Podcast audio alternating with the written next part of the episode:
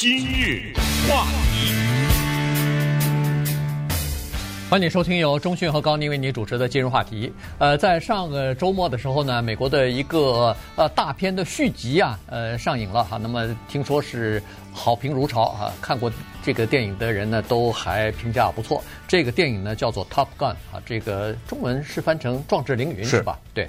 呃呃，Mavericks，呃，那么这个续集叫做《独行侠》啊，呃，Maverick 叫《独行侠》，现在翻成啊，所以呢，这个续集在时隔三十六年之后，呃，又上演了哈，所以呢，呃，今天我们从一个不同的角度来看一看这个电影啊和军方之间的关系，因为在任何一个国家啊拍战争片的时候呢，有的时候他为了呃追求这个真实性啊。呃，他会选择和军方去合作啊。你比如说使用的飞机啊、坦克啊什么的，呃，部队的这这不是全部都是群众演员装的，呃，都是很多情况之下都是真的。那么你要用这些呃。军呃军事上的装备也好，武器也好，人员也好，到底怎么回事？这里头军方到底呃扮演哪些角色？以及美国的好莱坞和军方之间这个密不可分的关系是什么时候开始的？以及什么时候又开始分道扬镳？同时啊，在最早的时候，美国的这个军方和好莱坞之间紧密的关系，逐渐的呀，因为这个世界的变化和经济格局的变化呢，呃，双方也出现了一些变化，面对的世界也不太一样了。所以我们从历史、从现实，一一的跟大家来分析一下。对，但是呢，在讲以前必须得回到一九八六年，因为一九八六年的《Top Gun》这个电影啊，《壮志凌云》呢，在。当时的那一年啊，创下了当年票房最高的这样的一个记录。我们知道，好莱坞的电影呢，从七十年代末啊到八十年代初，这个时候呢，经历过一个二次黄金时代啊。在这个年黄金时代呢，人们开始看到了很多的什么鲨鱼啊，啊外星人呐，嗯，呃，包括后来的再往后一点的恐龙啊，科幻呐，或者是根据儿童的。漫画系列改编的各种侠呀，这样的电影，他们很容易冲破一个又一个的票房记录。但是在一九八六年这一年呢，一个年轻帅气的好莱坞演员扮演美国空军当中的一名飞行员，当时拿下了那一年的票房最高一亿七千六百万美元。这可是一九八六年呐，对，所以那个时候创下了这么一个票房佳绩。当然。也塑造了一个电影明星，叫 Tom Cruise。在这个电影呢演出之后，当时美国发生了一件非常奇妙的事情，可能军队也没有想到，就是大量的年轻人要当空军，因为这个电影呢，它集合了好莱坞的票房的基本要素。第一，它有我们常说那话叫做 action。啊，它就是有动作发生，它有刺激的事情发生。第二，它涉及到了军队，这个里面有枪有炮，有攻击啊，当然还有飞机。第三呢，叫做荷尔蒙，呵 呵这个没有办法啊，肾上腺。第四，荷尔蒙加肾上腺一起发生作用，有了荷尔蒙，就得有荷尔蒙的对象，那就是有性，那也没有办法。这个里面。他塑造的那个女性，McGillis 啊，她是塑造的这个女性呢，是一种性感，但是不是一个叫做无脑，她是天体物理学家，你还记得吗？这个电影？对，我记得。哎，她是一个美丽的天体物理学家，是他们的老师呢。同时，他呃不是不是他们的老师，他是民航的教师，民航的飞行，这个非常重要啊。这个一会儿再讲为什么他必须是民航。所以在这种情况之下呢，他和一个帅哥之间产生的这种激情和化学的作用，使得这个电影给美国的军方啊变成了一个大广告。到了后来什么时候？因为这个电影在电影院里一直下不来啊，一直是观众去看，到了什么程度知道吗？一九八六年的电影院的门口是美国空军招兵办公室的桌子在那放着呢，呃，人家看完电影。马上登记，那个年代，美国的空军的招兵率比往年高了百分之五百，就是五倍，五倍啊，就是这样的一个程度。这就让我们想到，就是文化的作用是多大。这就是可以想到，当早年俄罗斯的一个电影，早年实际上是苏联的电影，叫做《乡村女教师》，讲的一个女教师在乡村里孤身一人，面对着那一些粗汉的那些男性啊，他教孩子的这么一个丈夫，后来牺牲了，这么一个故事，这么一个电影黑白的，让多少人填了申请单到乡村去当老师去，啊，在中国大陆有一个下棋的叫聂卫平，嗯，赢了几盘棋，你知道刺激了多少人去学这玩意儿吗？学围棋啊，对，那是八十年代的事情，所以这个是不得了哈。韩国有一个下棋的叫曹勋玄，他拿下了世界上的首次奖金最高的那个围棋冠军，他战胜了聂卫平。这个围棋冠军还是应氏杯，是台湾的。商人应昌熙办的四十万美元，他八十年代的时候拿下以后，结果导致了韩国围棋的发展成为世界第一，等等等等啊！所以我们今天呢，就从这个角度讲一讲军方和好莱坞之间的，是一种若即若离的关系，以及它跟国际的大的形势有什么关系？咱们就从《壮志凌云》这个片儿开始说起。对。呃，我还记得呢，看了这个《壮志凌云》以后，我我就很难想象一个年轻人不被这个影片 里面的东西所呃感到热血沸腾啊！就就是这那么一个帅气的一个飞行员，然后呃，就是非常阳光的这么一个是呃飞行员啊。然后呢，你看军队的生活里头又有相互之间的对抗性的呃这个挑战性的训练，又有这个作战啊。当然也不知道敌人是谁了，反正就是。有空战啊，然后有人死亡，呃，热血，然后还有这个恋爱啊，这个激情澎湃的这种恋爱，呃，那个女主角又那么漂亮，男的又这么帅气，对，所以呢，给人家的年轻人的感觉就是，哎呦，这当飞行员，生活这简直是太美了。他这一切啊，到背后看似很随意的东西，都有精心的策划。从 Tom Cruise 的军装，对。到他骑的摩托车，嗯，哎，到他当然开飞机就不用说了啊，到他去的那些场所、酒吧呀什么之类的，他让你看到的都是军队当中的浪漫的，包括他们同样的飞行员之间的这种竞争啊什么的，是。也是一种雄性的那那种也是荷尔蒙的这种撞击，所以这里面就有一个清晰的逻辑，这个逻辑就是，如果你是一个十八九岁、二十岁出头一个年轻人，你看到的是。如果你来了我这儿，你就可以穿这种衣服，对不对？你来了我这儿，你就可以过这样的生活，哎，你就可以过这样的生活，你就可以驾驶这个钢铁的庞然大物在天上冲击，你就有机会遇到长得这样的女孩子、女性，对不对？没错，你就有机会跟她可以共度良宵啊，等等等等。对，所以你你想，这个年轻人看了以后出来，可不就报名了吗？赶快报名啊！呃，这个就是他他暗示的这个作用哈，就在向你招手呢。其实军方马上也意识到了，这个电影拍出来以后，这等于是上天赐给他们的一个礼物啊！赶快啊，因为呃，在那个时候呢，说实话，人们对军方在越战之后呢，对军方的不信任程度逐渐的增加，报名的人数，年轻人啊，有志向的人逐渐减少。但是现在给了你一个这样的一个机会，就是一个人们一般都是两种，一种是崇拜英雄。一种是自己心里头就有一个英雄情节，谁不想当英英雄啊，对吧？所以呢，他也想当那个参加了空军以后，他也或者参加了这个，他他好像是海军海军空军哈，就是海军的呃航空兵吧。呃，是你如果去了以后，也可以当主角啊，你你也可以开飞机啊什么的。所以这就是当时的这个情况。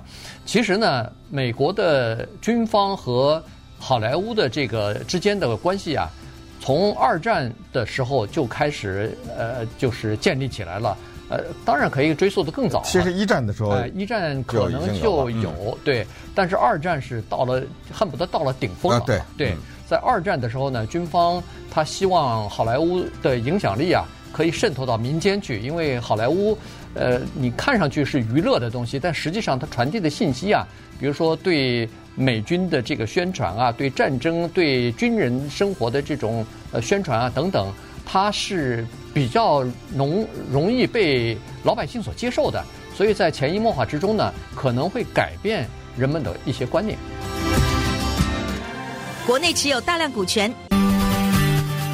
今日话题，欢迎您继续收听由钟讯和高宁为您主持的《今日话题》。这段时间跟大家讲的呢是这个呃好莱坞哈、啊、电影制作和军方之间的这个关系。呃，其实呢，在第一届的呃奥斯卡的颁奖典礼上呢，呃，这个第一届的奥斯卡的最佳影片就颁给了一部无声的这个战争片，叫做《Wings》哈，呃，这就是战机的翅膀嘛，对，机翼，机翼哈。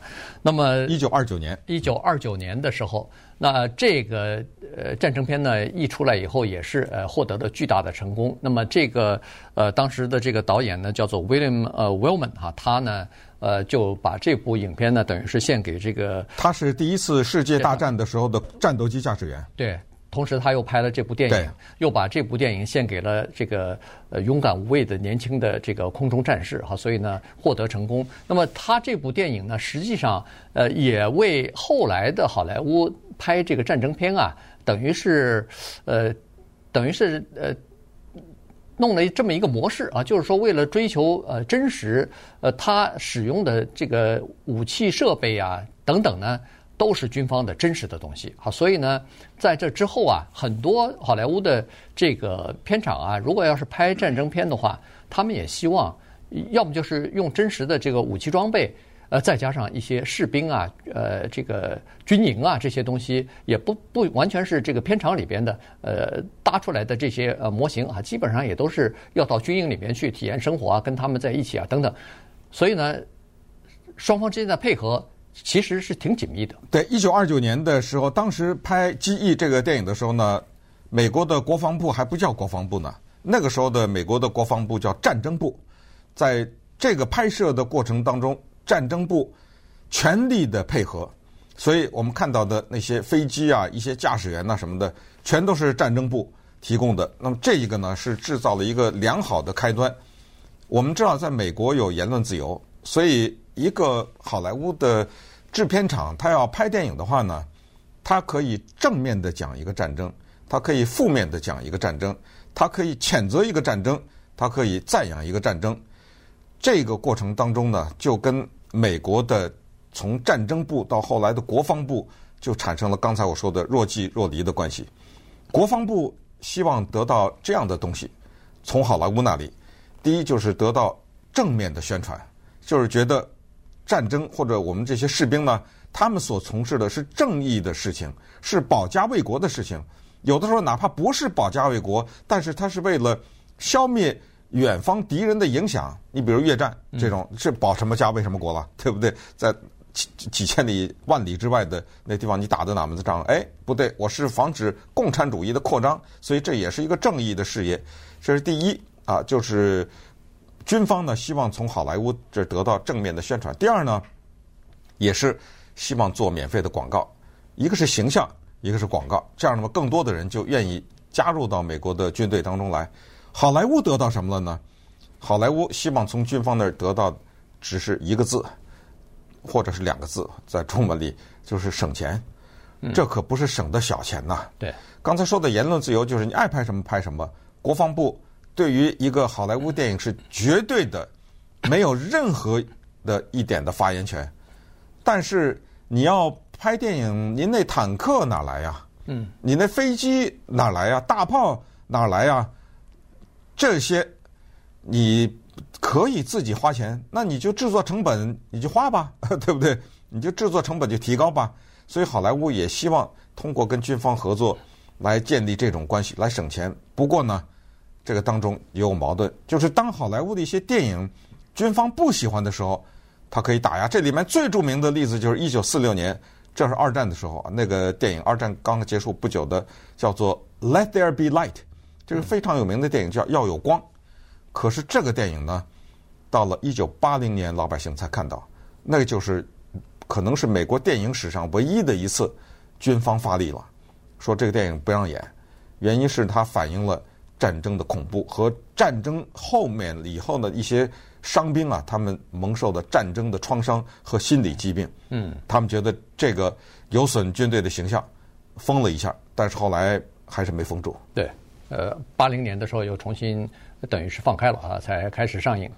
呃，这个在军方当中，你说它完全没有影响力也不一定哈。原因是这样子的，你租军方的这些设备装备啊，呃，用军方的这些呃军人作为你的这个群众演员呢是可以的，呃，军方也配合，但这个是要交钱的。尽管你租的按小时租的这个军事设备、军事装备什么的，远比你呃从其他地方租要便宜，但是呢。这是要交钱的，但是这个钱就是那些军人可比那个群众演员那便宜多了。对对，他因为呃，这个军人他已经算是全职的工作了，在在美国这是职业军人，都是拿薪水的，这不是呃义务兵啊，所以呢，他们呃这个制片厂给他们的叫做津贴。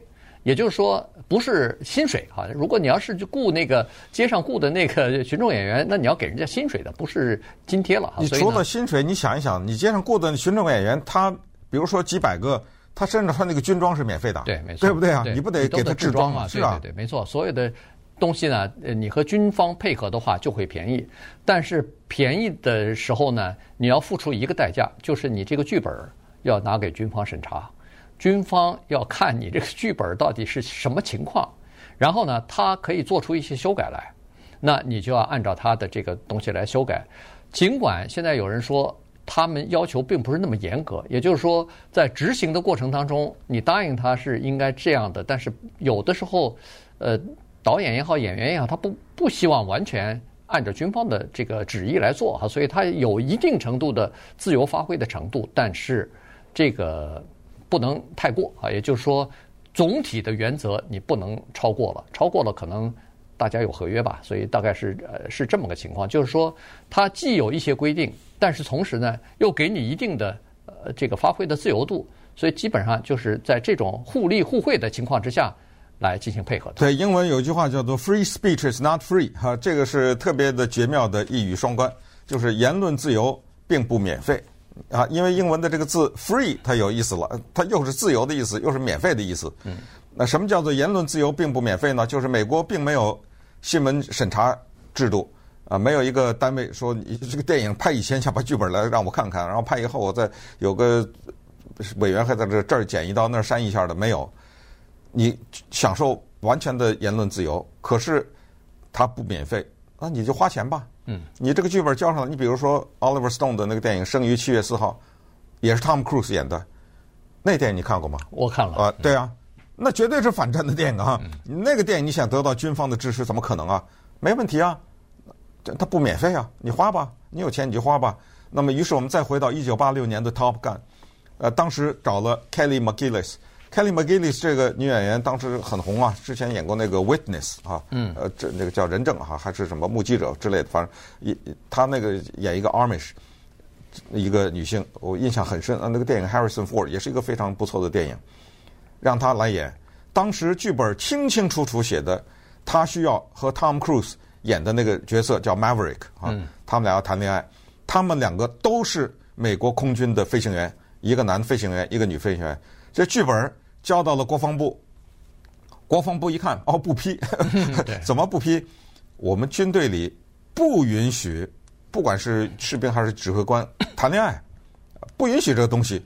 得了，您这电影一拍出来，那军队这不乱了套了吗？对，那里面全都谈恋爱去了啊！不行，后来好莱坞商量了一下，说那这样吧，咱们改一下，把它改成一个天体物理学家，同时也改成一个。民航的，就是或者是说的非军人的这种教师啊，一种空军的飞行教练和飞行分析师，因为他这个职务非常重要，否则的话，他怎么跟 Tom Cruise 碰面呢？这这怎么连接在一起呢？是啊，就是这个就是这么造成了。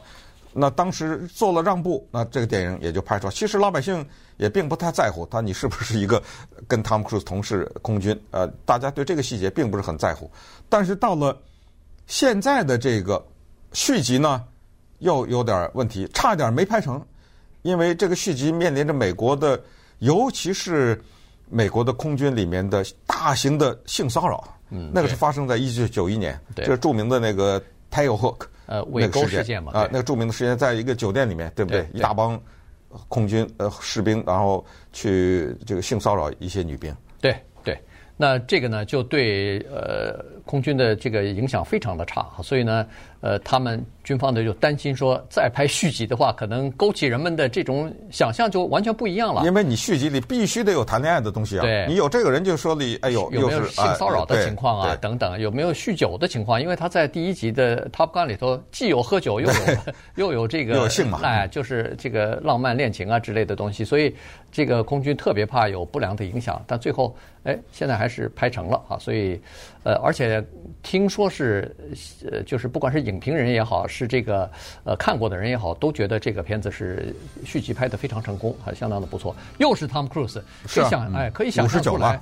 有五十九岁，六将近六十岁的人，嗯、跟那个我都有点想看的原因是，我想看看那个三十六岁的那个，在我印象当中非常帅气的那个 Top Gun 那个 Maverick 现在是什么什么情况？看上去好像还不错，依然非常帅气。顺便说一下，如果大家真的很好奇的话呢，建议大家到 YouTube 上去看这一个电影的首映。这个首映呢是在美国中途岛航空母舰上进行的。哇，这个首映。大概在 YouTube 上没没几分钟吧，嗯，那个一千多人站在那个航空母舰上面，然后天上嗖嗖的战斗机在飞行。这个时候呢，徐徐的有一架这个直升飞机过来，然后直升飞机缓缓降落，唰的一下门一开，哇，那个 Tom Cruise 出来了，哎，出来了，走到那个甲板上面，然后旁边有一个帆布盖着一个东西，你不知道是什么，他过来拿手一拉，唰的一下就是那辆摩托车，哇，那辆著名的摩托车，往下面这个。简直就是，就人生顶肺吧，顶肺。然后大家简直是不不得了，让汤姆·克鲁斯这个帅到不行啊！然后在那个麦克风前头讲话，还还跟他一起演的个个都是明星啊，也都呃整齐的站在那个甲板上面。有机会大家可以看一下。